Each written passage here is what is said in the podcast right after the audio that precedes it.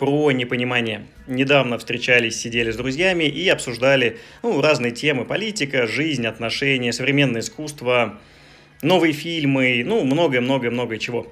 И какой-то сквозной темой всех этих тем обсуждения появилось это непонимание. То есть мы не понимаем, кто-то не понимает современное искусство, кто-то не понимает какие-то современные фильмы. А, один парень знакомый рассказывал, что он не понимает свою девушку, а его девушка не понимает его. А, я читаю какие-то новости про космос, про Вселенную, и кто-то не понимает, как устроен космос, хотя лектор пытается объяснить какие-то вроде бы элементарные вещи, хотя я сам тоже многого не понимаю. И мне стало интересно попытаться разобраться вот в этой теме непонимания. И э, поскольку я не люблю какие-то сложные объяснения, но люблю сложные темы, я попытался для себя и для других придумать простое объяснение феномена непонимания. И, и, и, и хочу поделиться своими мыслями. Смотрите. Непонимание. А, чтобы объяснить, как мы пытаемся что-то понять, и как это связано с современным искусством, с отношениями, с наукой, с чем-то еще, придется привести некую такую аналогию. И вот в этом примере с аналогией кроется большая ирония, вы сейчас ее поймете. То есть в чем фишка?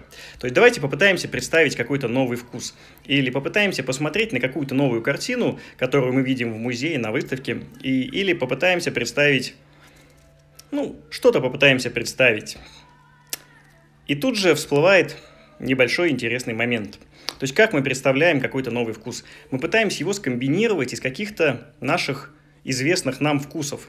А, чтобы представить новый вкус, мы пытаемся представить его как комбинацию соленого, кислого, сладкого, горького. А, еще есть вкус умами, ну, как бы не суть важно, такой белковый вкус.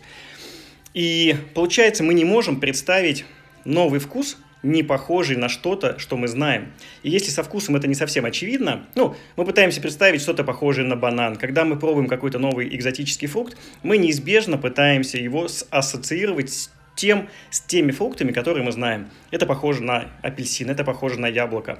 Киви похож на клубнику неспелую.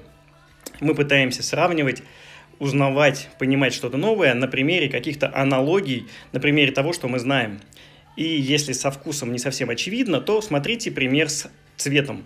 Попробуйте представить новый цвет за пределами тех палочек, колбочек, тех каких-то цветовых рецепторов, рецепторов в нашем глазу.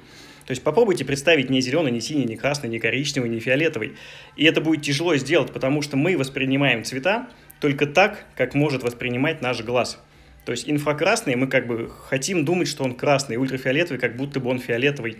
А для того, чтобы воспринять новый цвет, чтобы даже вообразить новый цвет, у нас нет в голове необходимых не знаю, отделов, необходимых нейронов, нет необходимых каких-то элементов в нашем глазу, чтобы представить новый цвет. И то же самое с пониманием каких-то новых вещей. Если мы пытаемся понять какую-то новую картину, мы неизбежно начинаем ее сравнивать с теми картинами Шишкин, Репин, Врубель, Врубель Кандинский, Малевич, Ван Гог. Мы пытаемся проанализировать теми старыми понятиями, которые есть у нас в голове. И в этом кроется большая проблема.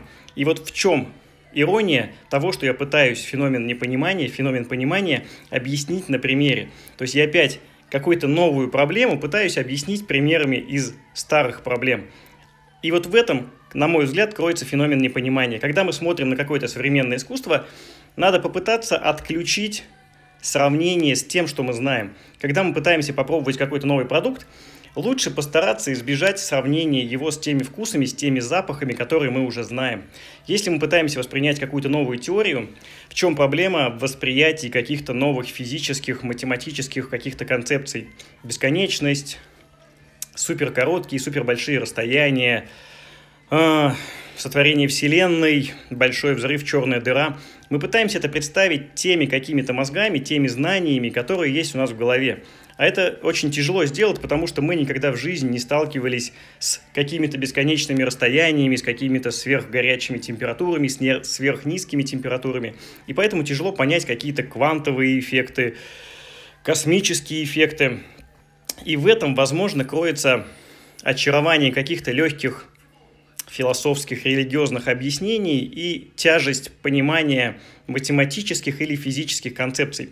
Ну, потому что проще понять, что кто-то что-то сделал. Это мы просто берем, проецируем какую-то свой опыт, проецируем понимание того, как устроено все в нашей жизни, что кто-то что-то сделал, нас родили родители, мы сделали какое-то изделие, и нам проще попытаться представить, что кто-то это там сделал.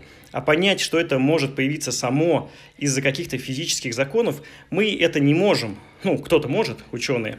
А мне даже это тяжело понять, что откуда все взялось. Ну, в общем-то, ниоткуда. Были физические законы, были физические условия, но кто-то неизбежно пытается сказать, а кто их создал.